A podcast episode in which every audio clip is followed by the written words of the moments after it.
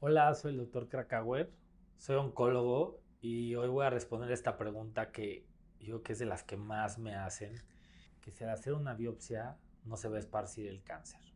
Para empezar, hay varios tipos de biopsias, o sea, hay biopsias incisionales, excisionales, guiadas por tomografía, este, biopsias de corte, o sea, hay varios tipos de biopsias. Nosotros los oncólogos decidimos cuál es el tipo de biopsia según el tipo de tumor. Por ejemplo, en el cuello no se va a hacer una biopsia con una aguja eh, porque pues, lo podemos lesionar. En el pulmón, pues el tipo de biopsias es, este puede ser con una cámara, meterse, hacer un cepillado. Pero esta creencia que tienen de que algunas personas de que si tocas el tumor entonces se va a esparcir, pues el tumor está vascularizado, o sea, vascularizado es que tiene arterias, venas, ganglios linfáticos, o sea, el tumor todo el tiempo se está esparciendo. Esto que decimos a veces que está encapsulado, pues está encapsulado virtualmente porque pues puede estar encapsulado como en una zona, pero pues el tumor para estar vivo, el tumor no está muerto, está conectado a varias cosas y está oxigenándose, todo el tiempo se está reproduciendo.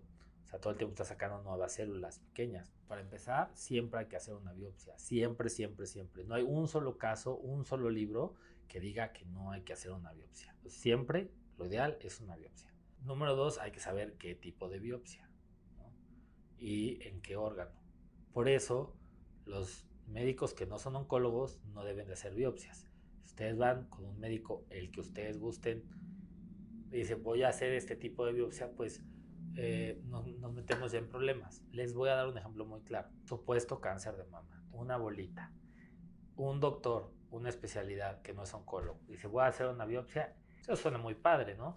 Me va a quitar todo y ya me voy a quitar el problema y pues decimos, sí, sí, quíteselo todo. Se lo quita todo. Lo manda a estudiar, es cáncer.